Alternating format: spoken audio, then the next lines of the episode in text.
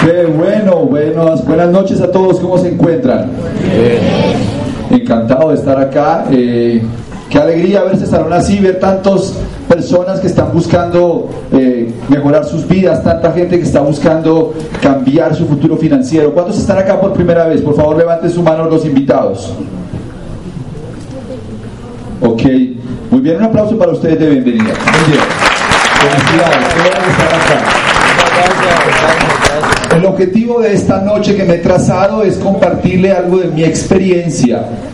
Después de estar durante 20 años desarrollando negocios, lo que he aprendido y cosas que realmente han sido para mí aprendizajes significativos que me ayudaron a tener un estilo de vida que hoy considero un gran estilo de vida. Y, y se los digo no por ufanarme de nada, sencillamente porque realmente valoro valoro la calidad de vida que logré después de haber conocido todo esto que les voy a compartir a muchos de ustedes. Ya como para romper un poquito el hielo les voy a contar acerca de mí. Aquí seguramente hay economistas, administradores de empresas, aquí seguramente hay contadores que podrían hablar de números mejor que yo, porque yo estudié veterinaria. Así que yo sabía, digo, hoy en día ya la verdad es que veterinaria no es mi profesión, lo tengo claro, pero digamos que fue lo que estudié. Y toda esta información que les voy a compartir no la comparto como un experto en finanzas, sino la comparto como una persona que ha hecho un camino de 20 años y que ha hecho aprendizajes en la vida, ¿ok? Y que me han permitido desarrollar esta inteligencia que es fundamental en la vida. ¿Ok? Así que si algún economista acá, desde ya le doy la razón. Si hay algún administrador, desde ya le doy la razón. Pero déjenme compartirle esta información que para mí fue tan importante. Eh, este soy yo a los 24 años de edad por ahí. Ese muchacho que ven ahí ya debía 30 millones de pesos. Jovencito. A los 24 años de edad yo ya tenía... Mucho, mucho. 30 millones de pesos en, deudas, tenía 5 abogados cobrándome. Debía plata de un, eh, un carro que compré a crédito, dando un 10% de cuota inicial en cómodas cuotas, cuotas de los siguientes 5 años. Compré el seguro con tarjeta de crédito el segundo año la, la, la, tarjeta, la, tenía la tarjeta de crédito bloqueada porque pues por falta de pago. El segundo año no, se, no se renueva el seguro. Mi mamá que está aquí presente y que afortunadamente no le pasó nada, va por la Caracas con 70 y algo y estrella el carro. Se pierde el carro, pérdida total del carro me quedé con la deuda del carro, sin el carro, con la deuda de la tarjeta de crédito. Además, mi inteligencia financiera me daba para ir a comprar ropa con cheques postfechados.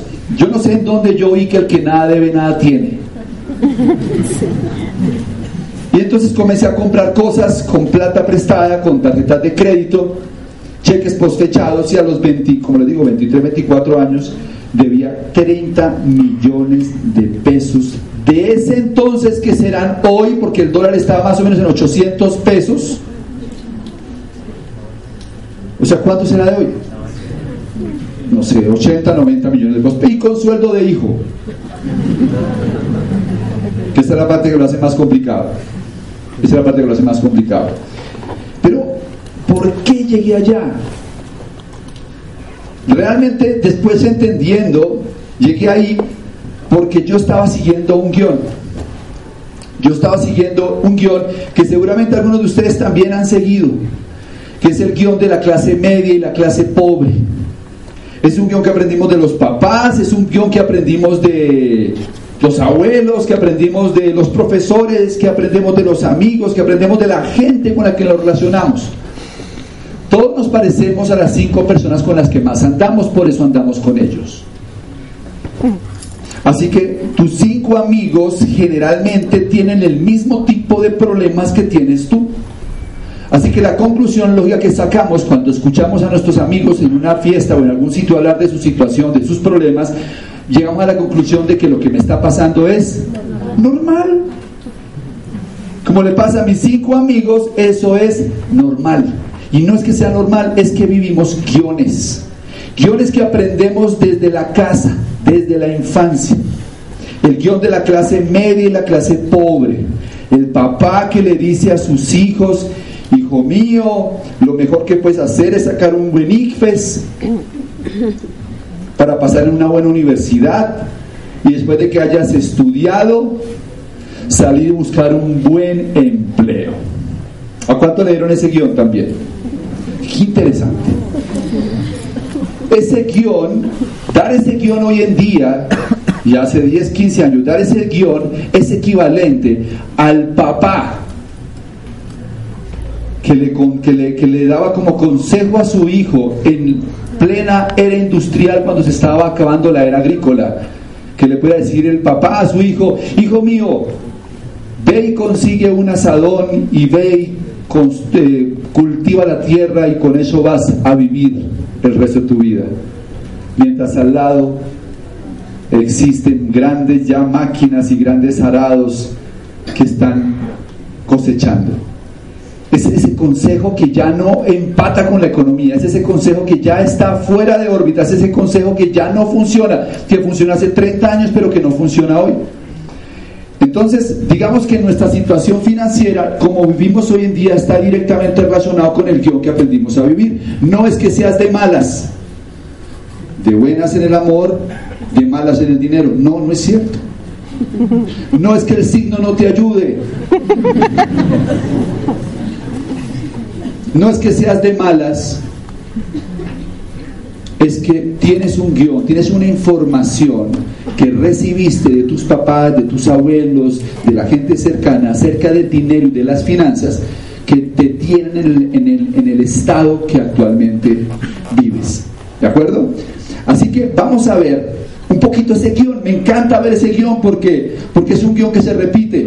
Y si ustedes después de venir a esta conferencia, a esta charla, ustedes logran interrumpir este guion, se van a afectar sus hijos, sus nietos y sus bisnietos. Porque todos nos parecemos más a nuestros bisabuelos de lo que creemos. Ni siquiera el nombre no sabemos. Pero vinimos o venimos siguiendo una cadena, ¿de acuerdo?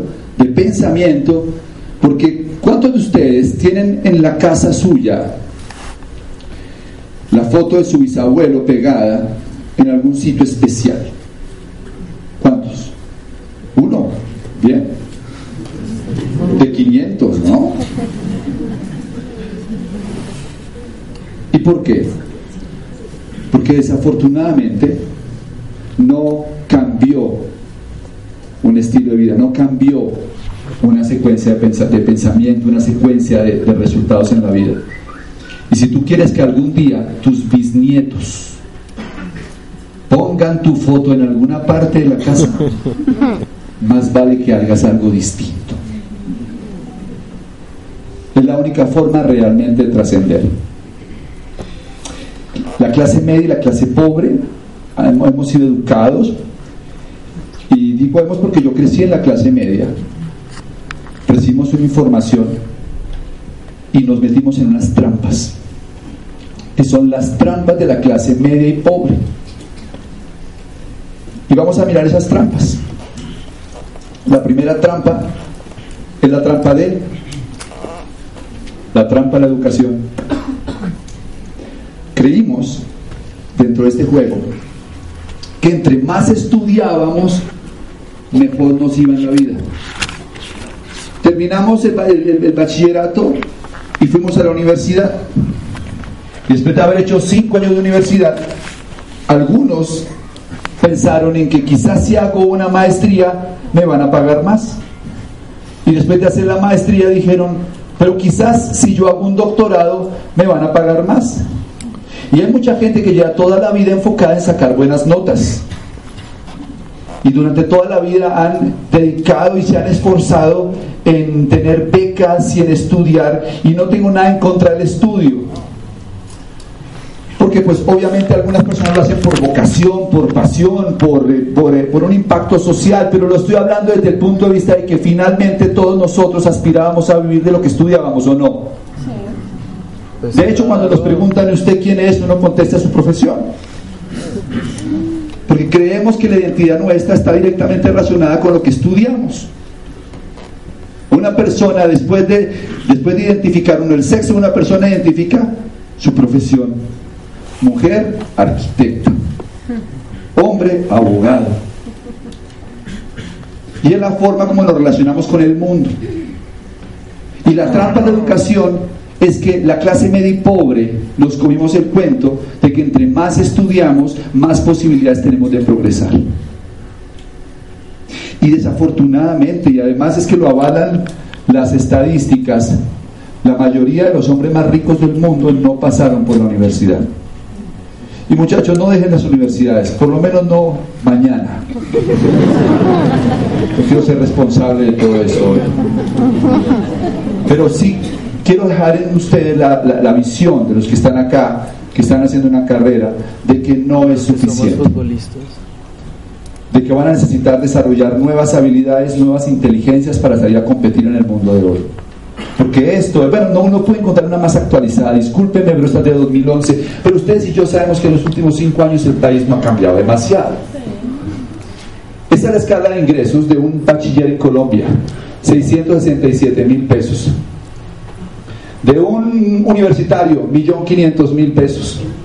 De alguien con especialización, 2.400.000 pesos de alguien con maestría 3 millones 300 o alguien con doctorado 5 millones de pesos. Quizás en los últimos 5 años eso haya subido en lo mejor de los casos 500 mil pesos y en el peor de los casos unos 100 mil. Pero ese es el panorama más o menos general que vive la gente en nuestro país que está metida en la trampa de la educación. Creyendo que entre más estudia, más pueden ganar. Estudien. Miren, ¿saben que yo estoy veterinaria?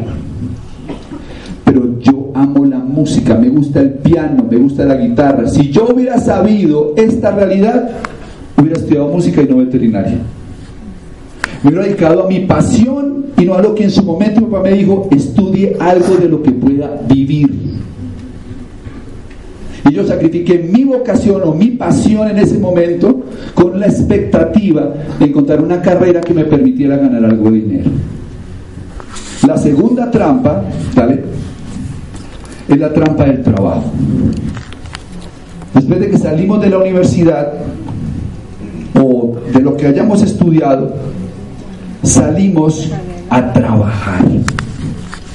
Tienes 21 años, tienes 22 años, vives con tus papás y te ofrecen un salario de 2 millones de pesos, bueno, de un millón y medio, para ser concurrentes con lo que dije ahí. Ese millón y medio es buenísimo. Es buenísimo hasta cuando saliendo de la universidad te dan tu primera tarjeta de crédito. Es buenísimo hasta cuando vas y sacas un crédito para comprar un carro. Es más, cuando te casas, ahí te das cuenta que ese dinero no alcanza. Y entras en lo que llama Robert Kiyosaki el ciclo de la rata para que se más bonito hoy le vamos a llamar el ciclo del hámster, pero la misma cosa. Tú te metes en una ruedita en la que tú te vas moviendo a toda velocidad, pero nunca avanzas. ¿Conocen a alguien que trabaja muchísimo, que siempre está ocupado y nunca tiene dinero? Ahora ustedes ya saben en qué ciclo está. Ahora, el ciclo de, las, de los pobres consiste en trabajar, ¿de acuerdo? Gastar y ver televisión. Ese es el ciclo de los pobres. Durante todos los meses reciben un salario, se gastan esa plata, ven televisión, ¿ok? Para mantener su vida entretenida y vuelven otra vez el primero de cada mes futuro que tienen se llama terminar el mes. Porque el futuro de los pobres se mide en 30 días. Trabajar, gastar y ver televisión. La clase media le agrega algo más. Trabajar, gastar, endeudarse y ver televisión. Porque en la clase media se generan unas necesidades que los pobres no tienen. La clase media quiere tener el mejor teléfono celular. La clase media quiere tener televisión digital. La clase media quiere tener los mejores zapatos, la clase media quiere comprar un carro bonito, la clase media quiere hacer ciertas cosas y termina endeudada. La clase media empieza a generar un ingreso de 5 millones de pesos mensuales. Yo crecí con mucha mamá y con poco papá. Los niños de los 90 crecieron con poco papá y con poca mamá. Hoy los niños crecen sin papá y sin mamá. Porque los dos están tratando de mantener el estilo de vida que acaban de construir de 5 millones de pesos. Y no pueden parar.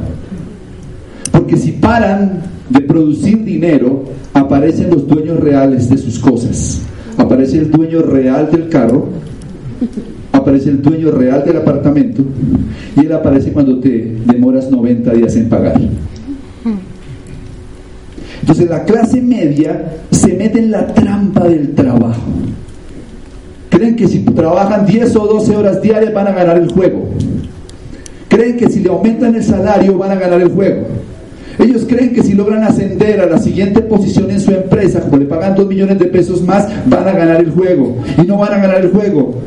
Lo que pasa es que cada vez la jaula es más bonita, pero sigue siendo una jaula. Algunos aquí se ganan 40 millones de pesos, pero están en una jaula de oro, pero es jaula. Pero es jaula. Pero hay una tercera trampa, que es la trampa de las deudas. Es lamentable decirles que el 90% de la población se muere endeudada. Y es lamentable decirles que la mayoría de las personas se la pasan toda la vida trabajando para los bancos. Es lamentable decirles que los muchachitos cuando salen de la universidad los están esperando a la salida de la universidad para ofrecerles su primera tarjeta de crédito. Es lamentable decirles que algunos de ustedes tienen cuatro o cinco tarjetas de crédito y piensan que esa plata es suya. Y no se dan cuenta que cayeron en la trampa de las deudas. Tienes un carro a cinco años, tienes una casa a 15 años. La palabra hipoteca en inglés es mortgage, que significa hasta la muerte. Los créditos hipotecarios están diseñados para que el te lo pague durante toda la vida sin darte cuenta, estás asumiendo un compromiso y toda tu vida trabajarás para un banco. Esa es otra trampa tremenda de la clase media pobre, las deudas. Cada vez que queremos algo, buscamos conseguirlo con crédito. Es curioso, después de, o ver antes de un mundial de fútbol, la gente haciendo filas en un Carrefour, bueno, se llamaba Carrefour, ¿cómo se llama ahora? En un Jumbo para comprar con cheques posfechados el televisor más grande. Y cuando llegan a su casa y lo ponen ahí, le dicen a su familia, pero es una buena inversión. Porque la clase media y pobre no sabe la diferencia entre un gasto y una inversión.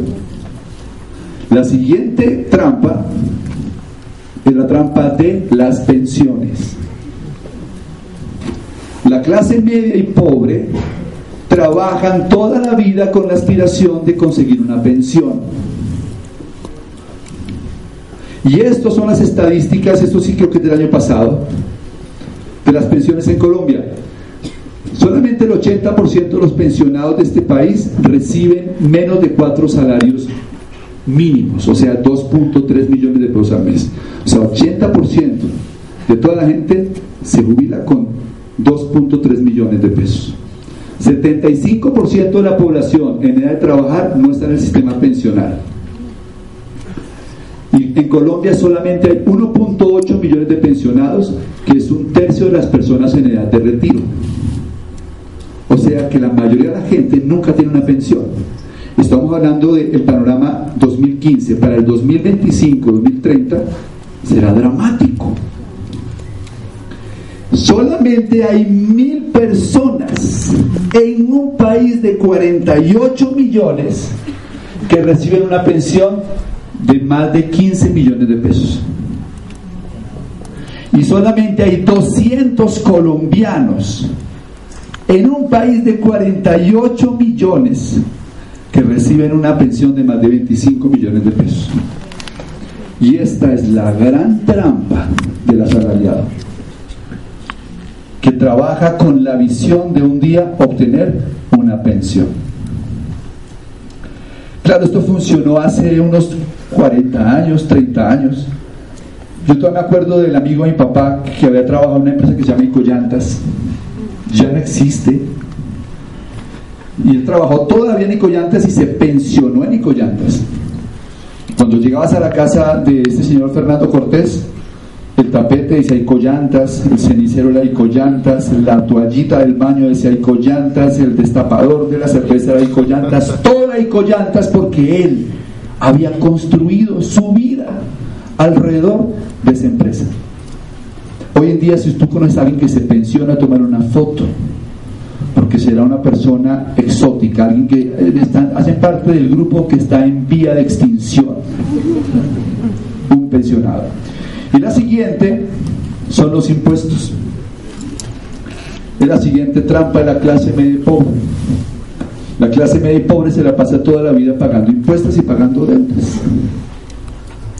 Porque finalmente, cuando tú eres dueño de negocio, tienes posibilidades fiscales que no tienes cuando tienes un empleo. Así que el panorama general es este.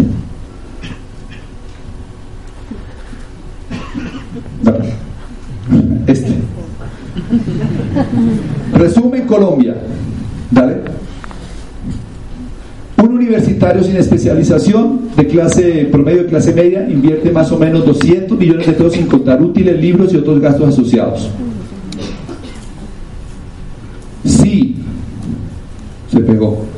Con un ingreso de millón y medio promedio mensual en su vida laboral requerirá 133 meses para recuperar su inversión. El 98% de la gente trabaja de 8 horas, 8 a 10 horas al día, ya sea como empleado o autoempleado hasta los 67 años. La mayoría se jubila con un 40% de sus ingresos. 94% de las familias ganan menos de 3.5 millones de pesos al mes. Y el ingreso promedio de un profesional recién graduado es de 1.5 millones de pesos al mes. Este es el panorama de la clase media y pobre de nuestro país. Pregunta, ¿cuántos quisieran viajar más? ¿Cuántos países les falta por conocer? ¿Cuántos les gustaría cambiar de carro? Dice mala pregunta. Comprar carro, ahí sí me la van a entender. Tener una casa más grande. ¿Cuántos quisieran tener más tiempo para hacer las cosas que les gustan? Y aquí hay un punto clave. Escuchen.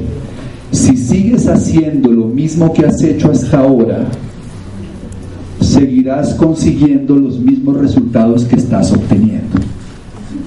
No se trata de milagros. No se trata de que el 31 de diciembre salgas con una maleta a dar vueltas alrededor de la calle para poder empezar a viajar. Se trata de aprender cosas nuevas, obtener información nueva que me genere nuevas creencias para tener emociones capacitantes, que me ayuden a tener acciones, que me permitan resultados que hoy están fuera de mi alcance. De eso se trata esta charla.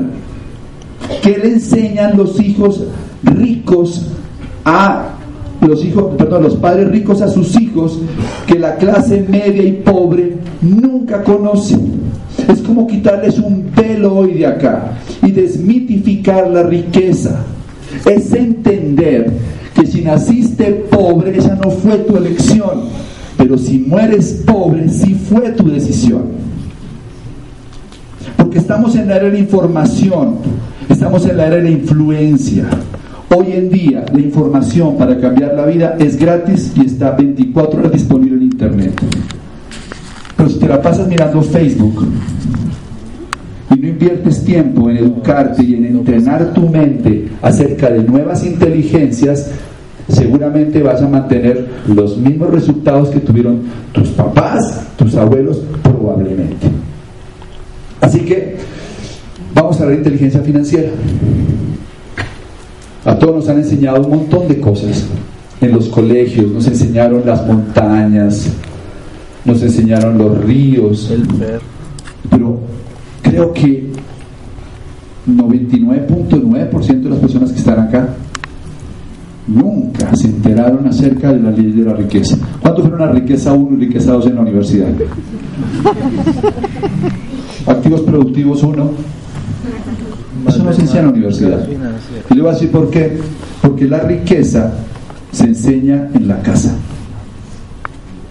Los maestros a quienes respetamos mucho por su noble labor, desafortunadamente también son pobres.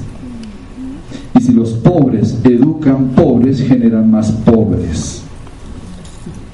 La riqueza no se obtiene a través de profesores, sino a través de mentores. Ten la posibilidad de sentarte con alguien que haya construido un gran patrimonio que tenga un gran estilo de vida. Media hora con él puede ser más importante estar horas aprendiendo cosas que nunca vas a poner en práctica. La riqueza se estudia. Los judíos le enseñan a sus hijos cómo ser ricos. Los libaneses le enseñan a sus hijos cómo ser ricos. Los rusos, los aristócratas ingleses le enseñan a sus hijos cómo generar riqueza. Desde hoy tenganlo bien claro. Si ustedes dedican parte de su vida a estudiar cómo generar riqueza, la van a obtener. Y no estoy haciendo una apología del dinero. No vine a hablarles acá de que la plata es lo más importante en la vida porque realmente no lo es. Pero es mejor estar enfermo con plata que sin plata. Es mejor estar entusado en París que estar entusado en tu casa.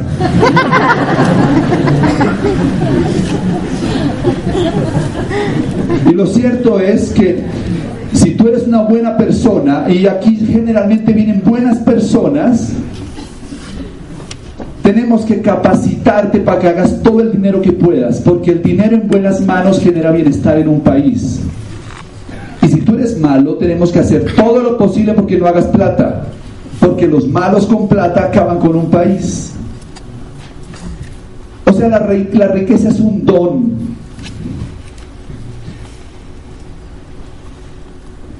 Obtener ingresos, tener libertad financiera, es una bendición. Hemos aprendido a pensar en O, salud o dinero,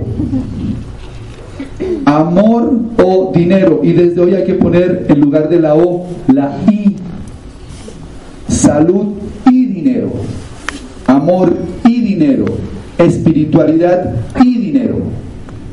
La I aprender a conjugar una vida en la que tengas muchas posibilidades de crecimiento en muchas diferentes áreas y es una muy importante. Fíjense qué interesante.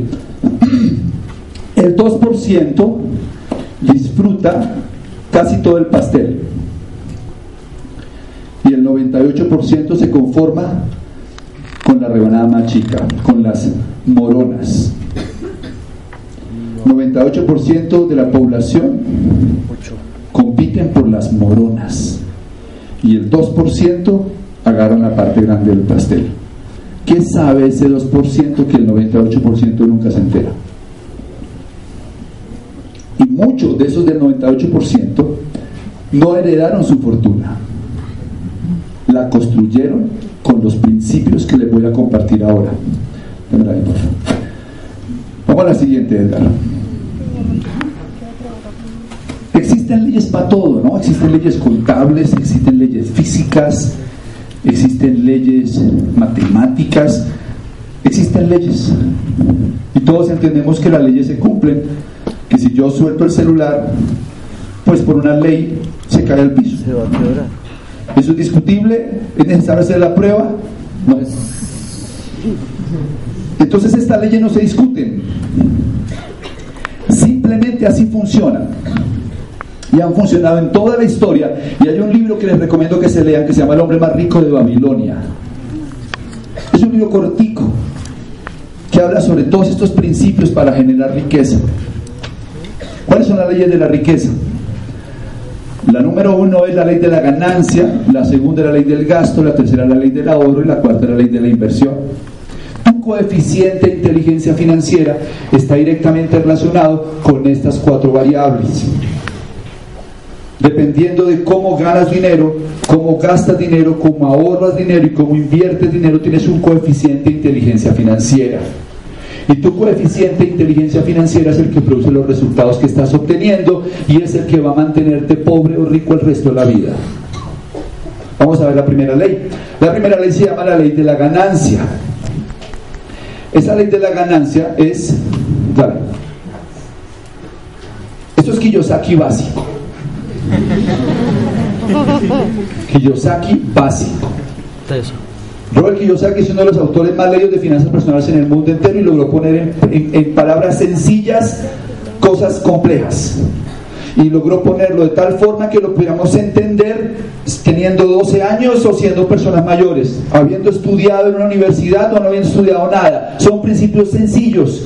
Existen cuatro formas para ganar dinero y todos estamos en alguna de estas cuatro formas de ganar dinero. La primera es ser empleado, la segunda es ser autoempleado, la tercera es ser dueño de negocio o la otra es ser inversionista. Pero pues no tengo que explicarlas mucho. ¿Qué es un empleado? Es una persona que recibe un salario. Una persona recibe un salario, si invierte tiempo, le pagan. O sea que el empleado tiene como insumo para producir dinero el tiempo que él invierte. Sea que por definición un empleado nunca puede ser libre financieramente, porque en el momento en que está generando mayor cantidad de ingresos es cuando tiene menos cantidad de tiempo disponible, porque a él le pagan por invertir tiempo. ¿Es malo el empleo? No. El problema con el empleo es que el 98% de la gente queda pobre. Pero si hay gente rica en el empleo, claro, pregúntenle a Messi. Son ricos como empleados seguramente que hay personas que han hecho carrera como empleados y han tenido éxito como empleados.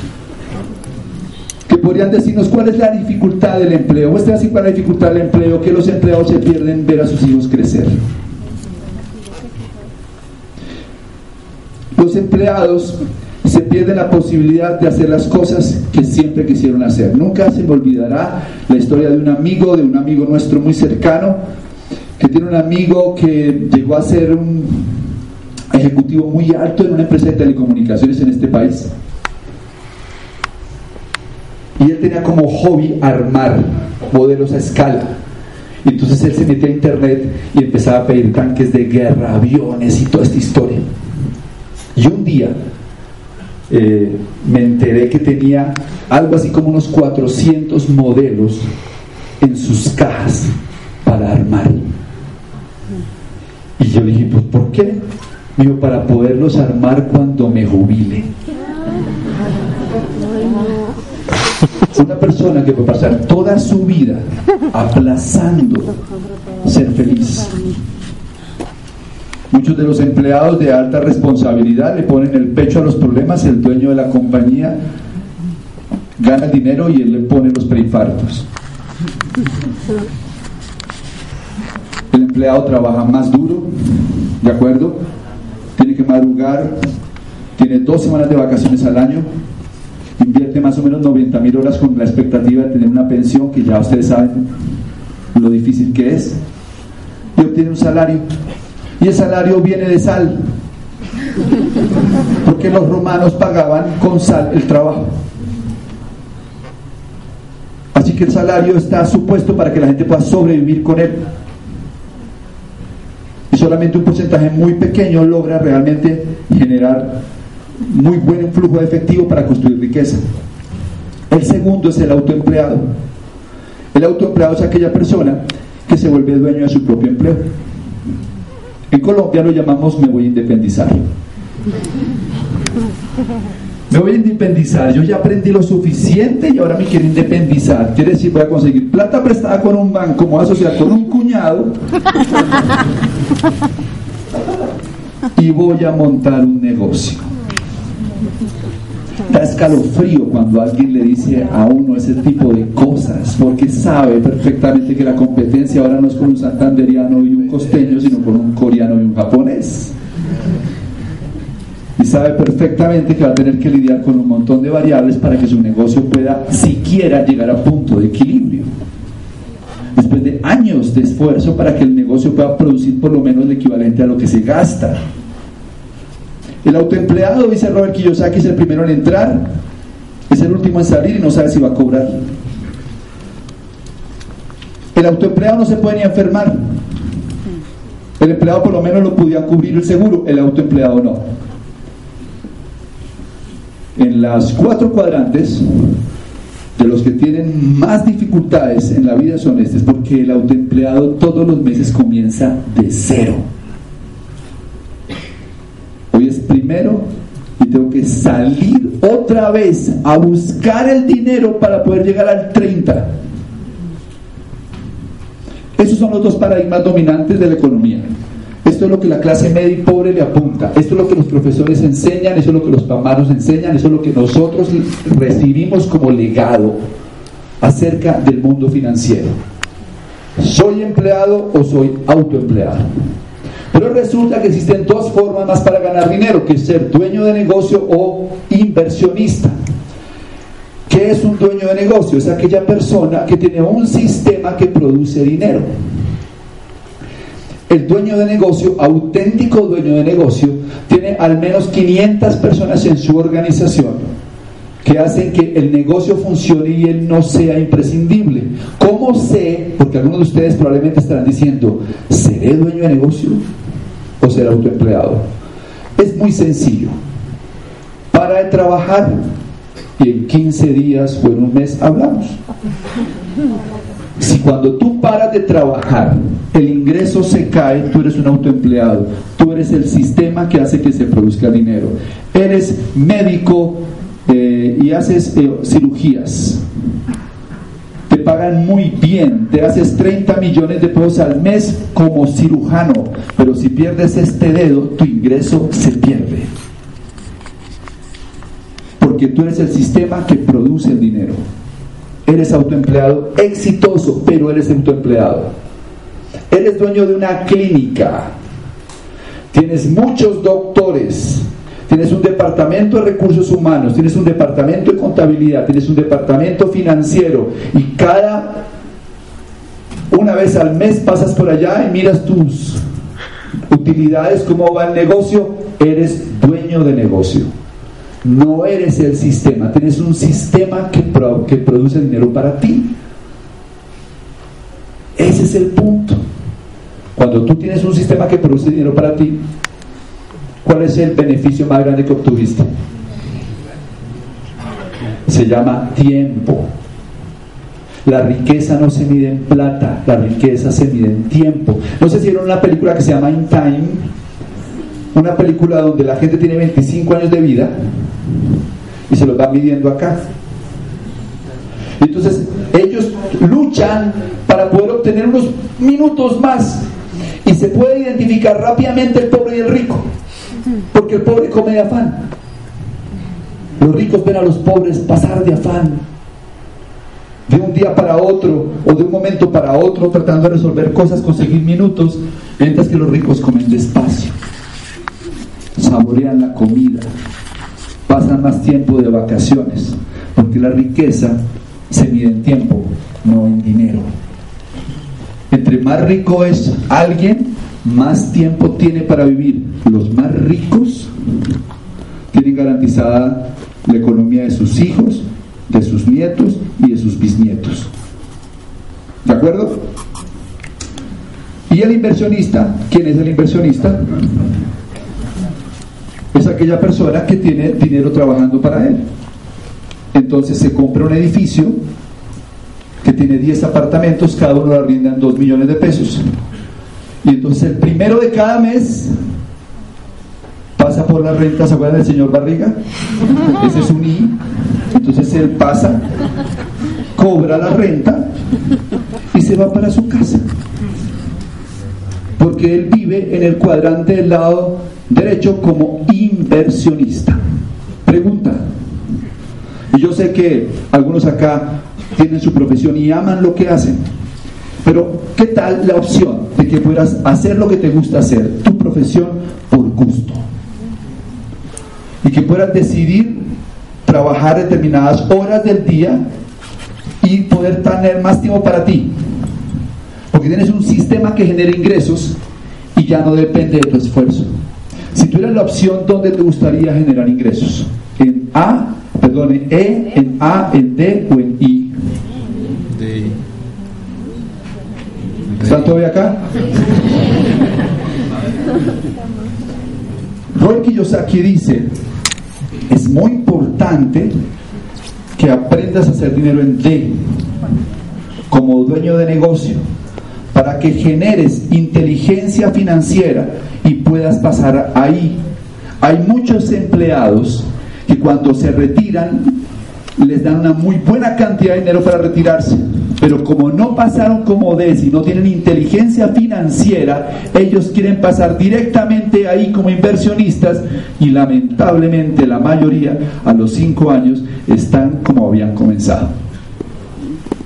Porque no aprendieron, no obtuvieron las lecciones necesarias para poder ser un I realmente un I. Entonces el camino que enseña Robert Kiyosaki es, si eres E o eres A, busca pasar primero a D a tener un negocio, crear un sistema y con los flujos de efectivo empezar a invertir. Esa es la primera ley. La segunda ley es la ley del gasto. Lo importante no es cuánto te ganas, lo importante es cuánto te queda al final del mes. Si te ganas 30 millones de pesos y te gastas 30 millones de pesos, estás tan mal como el que se gana uno y se gana uno. Siempre cuento esta historia porque para los nuevos es ejemplificante. Para mí lo fue cuando lo oí, cuando fui a una conferencia en Panamá y me encuentro con un judío y como les decía, yo no conozco judío pobre, son gente muy próspera, muy exitosa. Y este señor lo era, llevó una camioneta espectacular, un tipo que tenía negocios, muy próspero, y le pregunté, Efraín, ¿por qué los judíos son tan ricos? Porque generalmente se han apoderado de la economía más grande del mundo, y él me contesta, por la educación que recibimos desde niños. Cuando yo estaba chiquito, mi papá me decía, Efren, escucha, atiende. La economía consiste en llenar un vaso y vivir de lo que se desborda. Yo me quedé igual que ustedes. No tenía ni idea que existía el vaso. Siempre entendí que la vida consistía en conseguir un chorro. Y si el chorro es chiquito, pues te buscas dos o tres. Y si el chorro es grande, te lo tragas todo. Y esta puede ser la frase más importante de esta charla. Anótenla. Pongan el celular. Grábenla. Aquí va la frase. Te van a cerrar el chorro.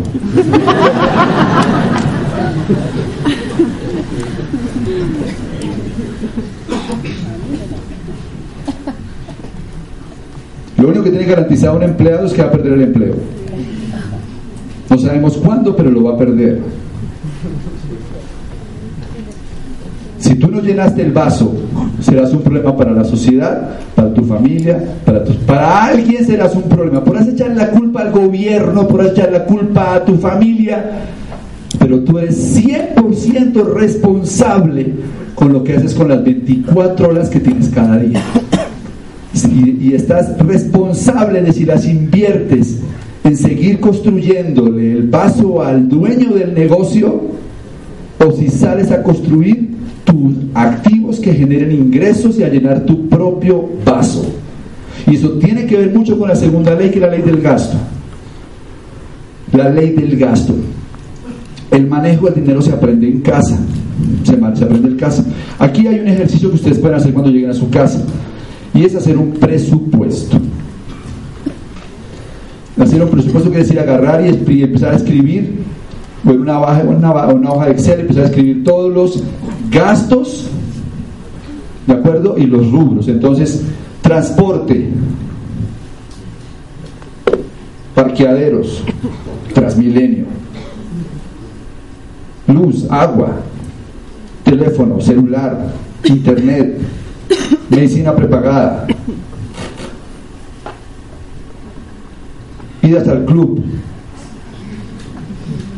lo escribes todo.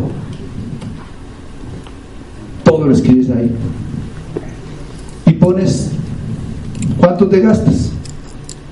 Por primera vez te vas a enterar de verdad cuáles son tus gastos. Después de eso te vas a una papelería. Las quería traer los sobres, pero se me, me, me escapó traerlos. Vas a una, a una papelería y te compras unos 25 sobres. Sobres, donde quepan billetes. Si crees en eso, pues compra los rojos para que tenga buen feng shui, pero compra 25 sobres. Después le vas a poner a cada sobre, le vas a poner un rubro de los que anotaste en la hoja de Excel. Y entonces le pones gas, transporte, colegios, etc. La próxima vez que recibes un ingreso, inmediatamente sacas el dinero del banco.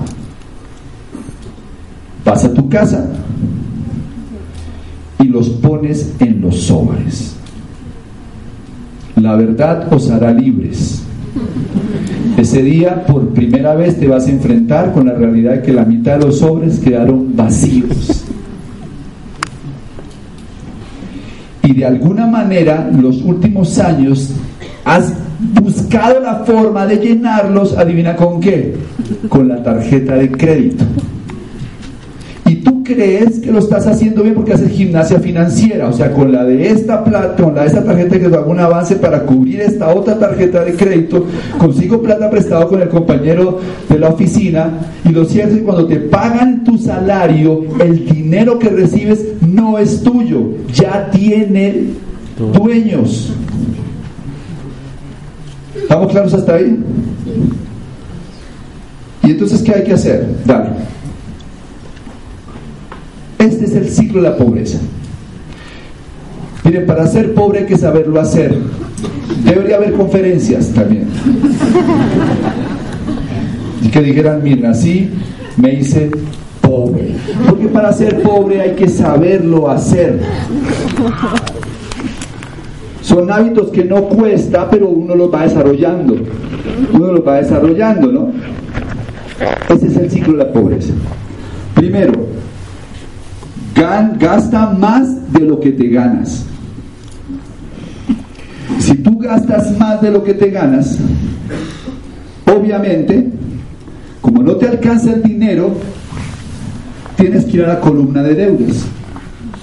Sacas la tarjeta de crédito, pagas lo que tenías que pagar porque no te alcanzó y entonces el mes siguiente tienes una cuota más que pagar. O sea que ahora los ingresos se ven más pequeños comparado con los gastos. Y entonces vuelves otra vez a sacar la tarjeta de crédito o haces un avance de no sé qué cosa para nuevamente poder llegar al final del mes.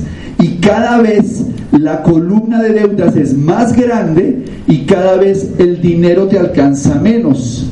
Estás en el ciclo de la pobreza. Debías un, hay un millón de pesos que no te ganabas y te gastabas y ahora cuando te das cuenta debes 30 millones de pesos y llega el banco amigo y te dice yo te refinancio la deuda. Y entonces ahora te la refinancia y ahora tienes que pagar otros años más y todo eso es falta de qué? De inteligencia financiera. Ahora este es el ciclo de la riqueza.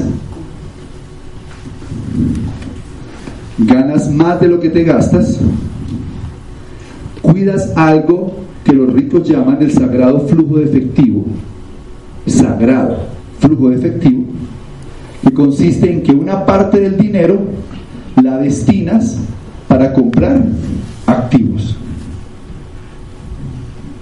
Es una de las cosas más poderosas del negocio que hacemos. Cuando ustedes lleguen a niveles en esta actividad de negocios, el 10 de diciembre les van a entregar en la mano a principio 20 millones, después 50 millones, después 500 millones, después mil millones. Y no es lo mismo ahorrar mil millones que tenerlos listos. Es el poder de tener capital en la mano. Entonces tú vas comprando activos y los activos producen qué? Dinero. Entonces entre más activos compres, más grandes se ven tus ingresos y entonces sobra más dinero al final del mes, lo que te permite comprar más activos. Y esto se llama el ciclo de la el ciclo de la riqueza. ¿Cómo va su coeficiente de inteligencia financiera hasta ahora, jovencitos? Tercera ley se llama la ley del ahorro. Es la ley del ahorro. La ley del ahorro consiste en, pues que no importa cuánto te ganes, una parte la tienes que ahorrar. No importa cuánto te ganes, una parte la tienes que ahorrar porque somos lo que hacemos repetidamente. Es decir, somos nuestros hábitos. Si tú fumas, no haces ejercicio, no te alimentas bien, vives estresado y no duermes, esos hábitos atentan contra, contra tu salud. Si tú haces ejercicio, te alimentas, consumes Nutralite, obvio, ¿por qué se ríen? Es un hábito. Es un hábito. Consumes Nutralite, duermes bien, haces ejercicio, manejas el estrés de la forma que tú quieras. Esos hábitos generan salud. Si tú gastas con tarjeta de crédito, gastas más de lo que te ganas, dependes de un empleo, esos hábitos te van a arruinar. Necesitas cambiar tus hábitos y un hábito para generar riqueza se llama el hábito del ahorro. Esa charla la hace mejor Camilo que yo. La parte de, la, de cómo a través del ahorro se puede construir riqueza. Pero por lo menos los quiero dejar con la visión de ahorrar al menos un 10 o un 20% de lo que te ganas. Siempre pensamos que no ganamos suficiente y decimos, no, espere que gane más y ahí sí voy a empezar a ahorrar el serio. Espere que califique al 15% y ahí sí empiezo a ahorrar el cheque. Nunca llega. Es un hábito de riqueza.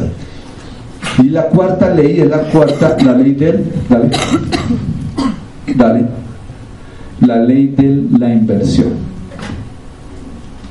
De la inversión. Eso sí lo aprendí en veterinaria. Hay ganado de carne y ganado de leche.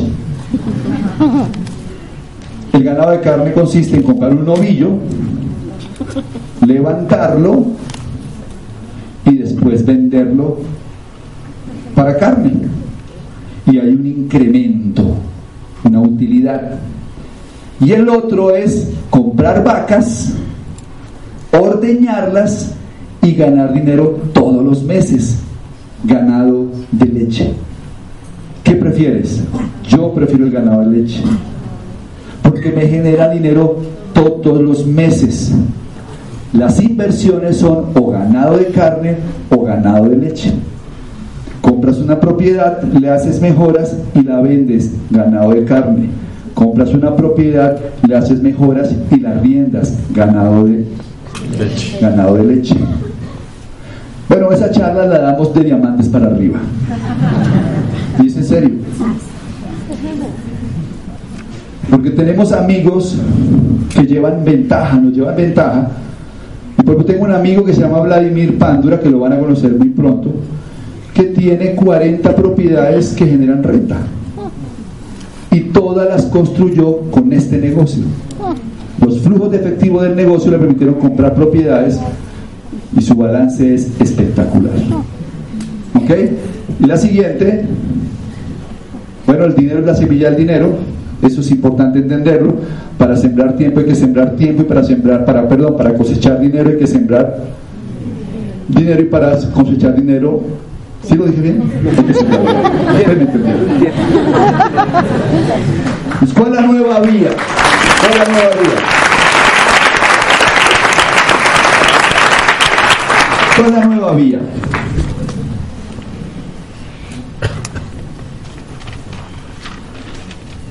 Dale la siguiente, La nueva vía, la nueva alternativa, la nueva forma de pensar, un pensamiento lateral, un pensamiento distinto. Si te sigues, si te sigues haciendo caso a ti mismo, vas a seguir como estás. Esto no se le pregunta a alguien que no tenga el resultado. Kiyosaki dice algo que me parece duro pero real. Nunca aceptes consejos de finanzas de gente pobre. Nunca aceptes consejos de finanzas de gente pobre. Entonces, estos son, ¿vale? No, devuélvete, devuélvete, ahí. Las soluciones que les queremos plantear para cambiar su situación financiera. La primera, identificar el hueco. Hay un hombre que va bajando por una calle y se cae en un hueco. Cuando se cae en el hueco dice, pero qué, bruto, no. ¿Cómo me caigo en este hueco? Al día siguiente baja por la misma calle y se cae en el mismo hueco. Dice, pero no puede ser posible si yo ya sabía que estaba el hueco. Al tercer día baja por la misma calle. Alguien lo tropieza y se cae en el mismo hueco. Dice, pero qué desgracia la mía, no quiero estar en este hueco. ¿Cómo salgo el hueco? Sale el hueco. Al día siguiente va bajando por la misma calle. Está un poquito oscuro y se cae en el hueco. Dice, pero qué desgracia, o sea, porque tengo que caer siempre en el mismo hueco. Al día siguiente, por primera vez, dice, ¿sabe qué? Voy a bajar por otra acera. Por otro lado. Y al día siguiente decide bajar por otra calle. La mayoría de los seres humanos nos caemos siempre en el mismo hueco. Y hoy tienes que identificar cuál es el hueco en el que te caes.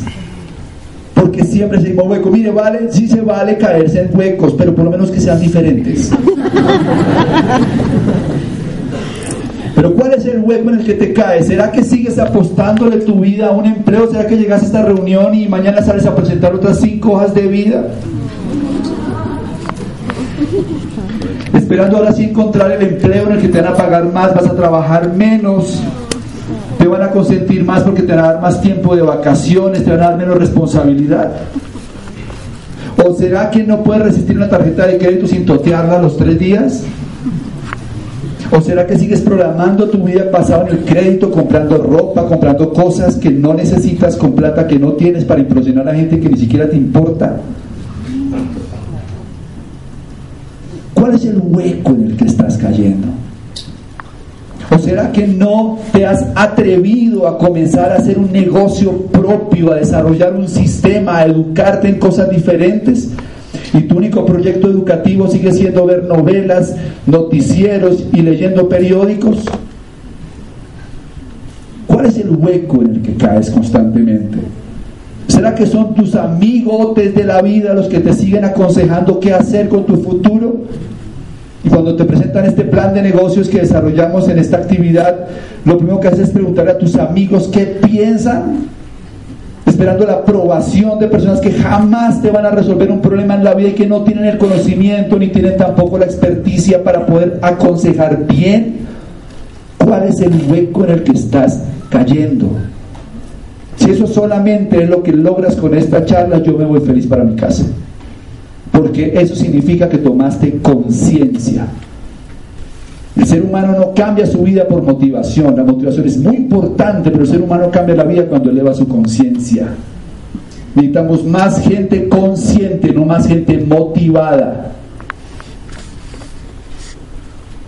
No buscamos que se motiven, si se motivan me parece fantástico, pero no vine a motivarlos. De hecho, algunos están más deprimidos de cuando llegaron.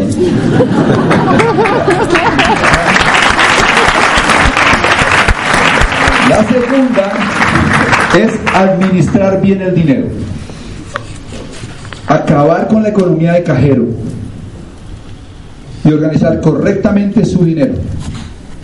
Llevo años con los famosos sobres. En estos días compré sobres nuevos porque dije, no, ya estos sobres van a pesar. Y una, una caja fuerte y ahí manejar el dinero. No más economía de cajero. Sales, te compras una cartera porque dice yo trabajo duro, todo lo que me esfuerzo, ¿cómo es posible que no me pueda dar el lujo de comprar una cartera? Dice una señora. Cuando llega a su casa ya con complejo de culpa, no disfruta la cartera porque se acaba de gastar la plata de los servicios.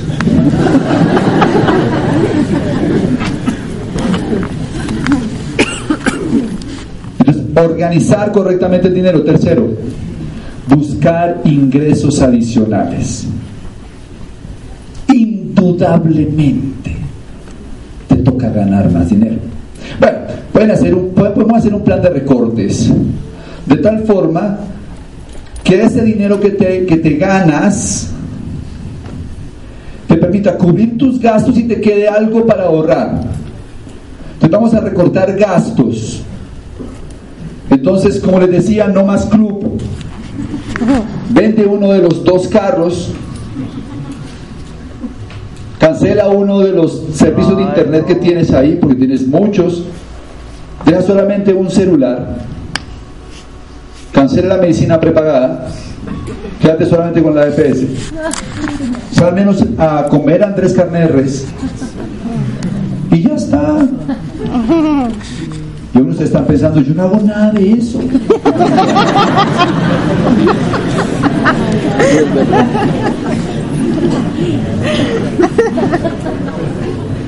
O sea que no tienes opciones, o sea, no puedes usar desodorante de por medio, no te puedes dañar la...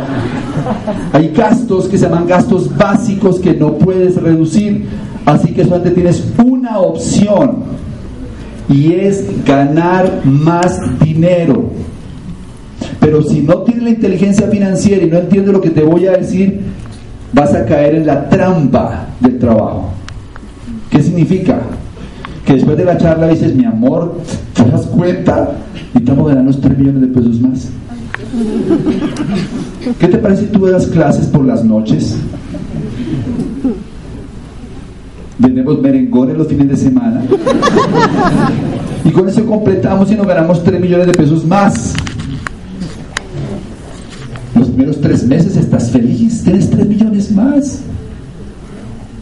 Al cuarto mes dices, trabajamos desde las 8 de la mañana hasta las 11 de la noche.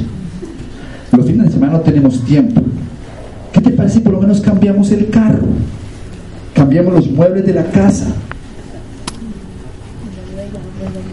A los 5 o 6 meses, los 3 millones extra se volvieron imprescindibles. Ahora, no puedes dejar de vivir sin esos 3 millones extra. Y ahora trabajas como animal. Todos los días te levantas a las 5 de la mañana. Llegas de trabajar a las 11 de la noche para poder sostener el nuevo estilo de vida que construiste. Eso es falta de inteligencia financiera. Estoy hablando de crear ingresos en el cuadrante del lado derecho. ¿Cómo así, Carlos Eduardo? Sí, que salga y se compre un par de apartamentos. Que le generen los 3 millones adicionales. Y usted dice, pero no tengo la plata para comprar los dos apartamentos. Entonces le va a tocar hacer lo que me tocó hacer a mí. Le va a tocar levantar un negocio de network marketing. Va a tener que aprender a construir negocios con sistemas. ¿Qué es lo que voy a hacer para cerrar esta reunión? Porque yo tampoco tenía esas opciones. Pagar las deudas. Hago una lista de todas las deudas. Hago una lista de todas las deudas, de todas las deudas, de todas las deudas. Eh, Juan Carlos de una charla maravillosa a las 6 de la tarde, que la va a repetir mañana en carrera. ¿Cómo pagar las deudas en la tercera parte del tiempo? Para generar más rápido flujo efectivo. Pero tienes que pagar las deudas. El día que pagas lo que debes, sabes lo que tienes. El día que pagas lo que debes, tienes flujo efectivo. Cuando tienes flujo efectivo, puedes construir riqueza. Si a ti no te queda dinero al final del mes, esa es otra parte clave de la charla. Se lo voy decir. Si a usted no les queda plata al final del mes, anote, no existe ni la más remota posibilidad de que algún día seas libre financieramente. A menos de que te metas a, Master, a Masterchef o qué sé yo, y hagas un reality. Pero con lo que haces, no logras salir del ciclo de la rata. Es más, se lo voy a decir también a los empresarios. Por más de que hagas este negocio, si no aprendes a dejar dinero al final del mes y a generar esos bonos al final del año, tampoco vas a lograr tu libertad financiera. Porque necesitas desarrollar inteligencia para manejar también el negocio. Y finalmente, crear flujos de efectivo. Qué interesante este negocio. Y ya me estoy metiendo para terminar en el negocio porque pues no quiero que se vayan sin la solución. Si dejar la charla en este momento, los dejo. No quiero que se vayan sin la solución.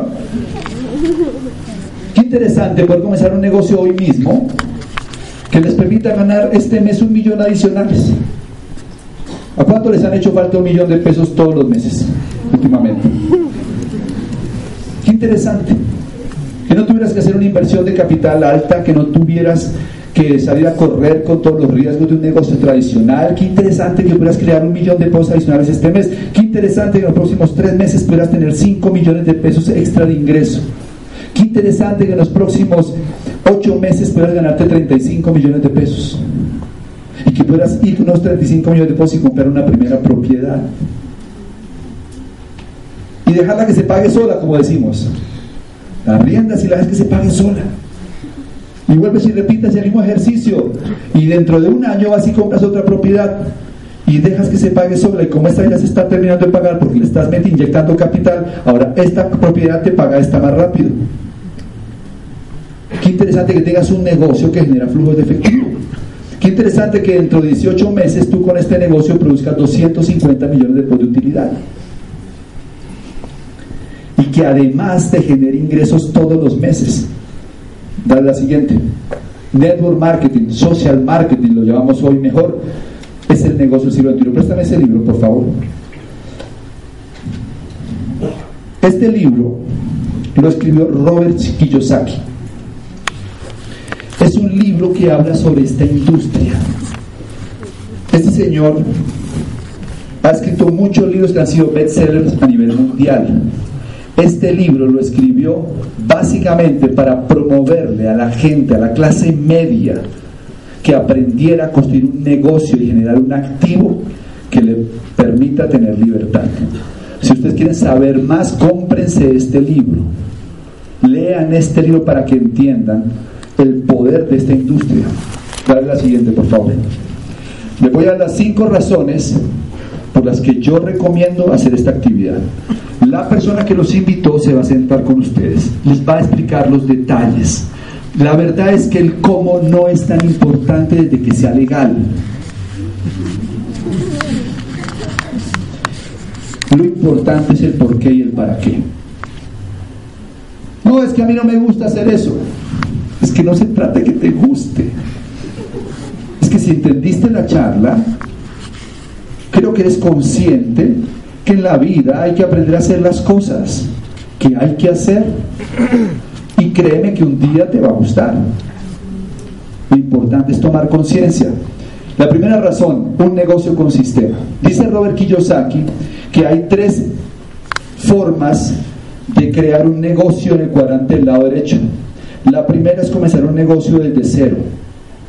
Significa conseguir el producto, montar la operación, tener un sistema que haga las entregas de los productos, un sistema que los cobre, un sistema que maneje los empleados, crear todo un sistema.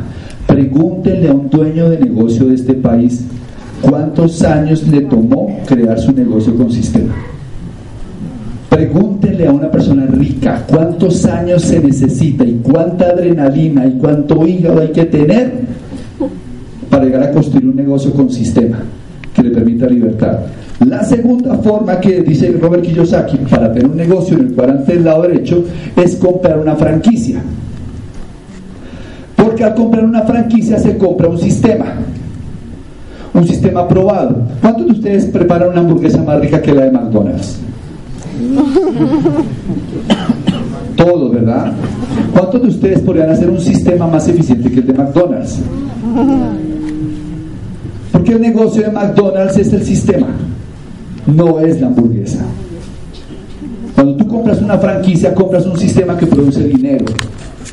Pero la franquicia que yo conozco así como más económica, que puede ser un Juan Valdez de esos chiquiticos, vale como 120 o 130 millones de pesos. Y pues para recuperarlo vendiendo tintos no es tan fácil. Negocio con sistema. Y la tercera forma, como él recomienda, pasar al cuadrante del lado derecho, es construir un negocio de network marketing marketing, redes de mercadeo, social marketing, construir un negocio, porque al construir un negocio como el que nosotros hacemos asociado con una multinacional, tienes varios sistemas funcionando para ti. Tenemos una corporación que se encarga de todos los problemas para montar un negocio. Mi organización en Network Marketing factura varios millones de dólares al mes. Al mes y no tengo ni un solo empleado porque no tengo necesidad de que nadie despache productos, nadie cobre productos, nadie pague honorarios. Todo el sistema operativo de la empresa lo absorbe una multinacional que se encarga de hacer la parte difícil de los negocios. Mi negocio es crear mercados, crear volumen, crear facturación y ellos lo administran y cada 10 del mes me mandan bonificaciones dependiendo de todo el volumen que se genere. Somos socios únicamente en las utilidades, nunca en las pérdidas. Si se pierde un cargamento de productos, ellos lo asumen. Si queda más dinero en el mercado, me liquidan más grande mis bonos. Eso es un sistema de mercadeo poderoso y eso es un sistema de negocios que factura 180 mil millones de dólares a nivel mundial. Esta industria es dos veces más grande que la industria del cine. Del cine. Es mucho más grande que la, que la industria de la música. Mil compañías cada año comienzan a desarrollar negocios dentro de esta industria. Y menos del 2% sobreviven los primeros dos años. Y esta compañía con la que estamos asociados tiene 57 años y fue la pionera en este sistema de negocios que se llama Amway. Para quien pido un aplauso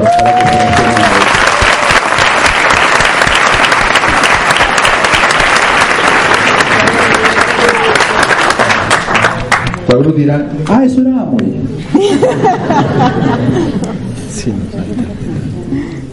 No sé tú qué entendías de Amway. Mucha gente se piensa que son personas que venden jabones puerta a puerta. No he hecho eso esta noche. Nosotros construimos negocios en la nueva economía. Desarrollamos redes de personas. Usamos sistemas para tener negocios gigantes en toda América Latina. La segunda razón es educarse con personas que tienen el resultado, o sea, conocer un mentor. Un mentor es aquella persona que te puede ayudar a ir a donde tú quieres ir, pero él ya estuvo. Muy diferente al profesor que te dice a dónde puede ir, pero no conoce. Este es un sistema de mentoría. Ustedes van a conocer aquí personas que ya han construido grandes negocios que les van a explicar cómo construir su organización Van a conocer gente joven de menos de 25 años con volúmenes de más de 100 millones de pesos al mes. Van a conocer señoras de más de 70 años que generan volúmenes de millones de dólares al mes y pueden llegar a ser sus mentores. Pregunten por sus esmeraldas porque los Esmeraldas generan más de un millón de dólares al año en volumen. Pregunten por sus diamantes. Aquí hay gente muy exitosa en esta sala construyendo redes de mercadeo que están dispuestos a ayudarles. Son sus mentores. Y además tenemos un programa de formación que ustedes se pueden inscribir ahora mismo y comenzar desde mañana a recibir información poderosa sobre nueva economía. Es más, hay un regalo para los invitados. Seguramente en las próximas media hora la persona que lo invitó le va a mandar un audio, un audio sobre de Robert Kiyosaki que se llama La trampa del trabajo. Óiganse ese audio entre hoy y mañana, que va a refrescar lo que les acabo de decir hoy y va a reafirmar con más, digamos, más fuerza todo este tema. Tercero, crear un activo que produzca flujos de efectivo y alta calidad de vida cuando construyes este negocio, lo más valioso no es lo que te vas a ganar, sino que creaste un activo que crea dinero. Yo digo que creas casitas verdes. Cada vez que ayudas a un grupo a construir un volumen, eso tiene una solidez impresionante cuando lo sabes construir bien. Yo tengo negocios que tienen 20 años produciéndome renta todos los meses y rentas que están incrementándose constantemente. Es un tipo de seguridad que no tienes en ningún lugar. Tenemos un apartamento arrendado que nos produce 5 millones y medio de pesos mensuales. Pero hace poco me lo desocuparon y lo tuve 8 meses sin recibir nada. Y ahí fue donde yo me di cuenta el poder de mi negocio. Nunca me desocupan. Pero me toca pagar predial y las mejoras que le puedo hacer a la propiedad es a través del trabajo, no de la inversión de capital. Si quiero que, mi red produzca más dinero, invierto más tiempo para que genere más volumen y ganar más dinero. Número cuatro, negocio capitalizado sin riesgo. No estamos buscando socios capitalistas. No le vamos a decir que saque cada uno 50 millones de pesos para arrancar. No estamos buscando capitalistas, estamos buscando gente que esté dispuesta a invertir tiempo. Obviamente para comenzar el negocio requerirá educarse, entrenarse, tendrá algunos costos, comenzará a conocer algunos de los productos de su negocio. Eso es natural, pero no hay riesgo. Y finalmente, sin tope de ingresos. Sin tope de ingresos. Ustedes van a conocer en junio sin topes de ingresos. varios líderes muy importantes del mercado. Pero hoy voy a referir a uno porque me emociona hablar de él. Es un pelado que tiene 30 años que se llama Yosuke Hamamoto. Es un, es, un, es un nivel muy alto en el negocio en Japón, con ingresos de varios millones de dólares al año, que a sus 30 años construyó este negocio a un nivel gigantesco. No hay tope en el nivel de ingresos. Yosuke tiene negocios en más de 15 países y genera ingresos de 15 monedas distintas. Aquí hay gente que gana millones de dólares al mes incluso, cada quien para donde le da la gana. Si tú quieres ganar un millón de pesos y eso es lo que viniste a buscar, fantástico. Si quieres ganar más, puedes ganar más. El éxito en Amway no es ser el más rico, es cumplir los sueños. Y cada uno de ustedes encontrará el nivel y el punto en el que se sienta recompensado y que alcanzó sus sueños. Entonces me fui, se acabó. ¿Qué hay que hacer ahora? Habla con la persona que los invitó.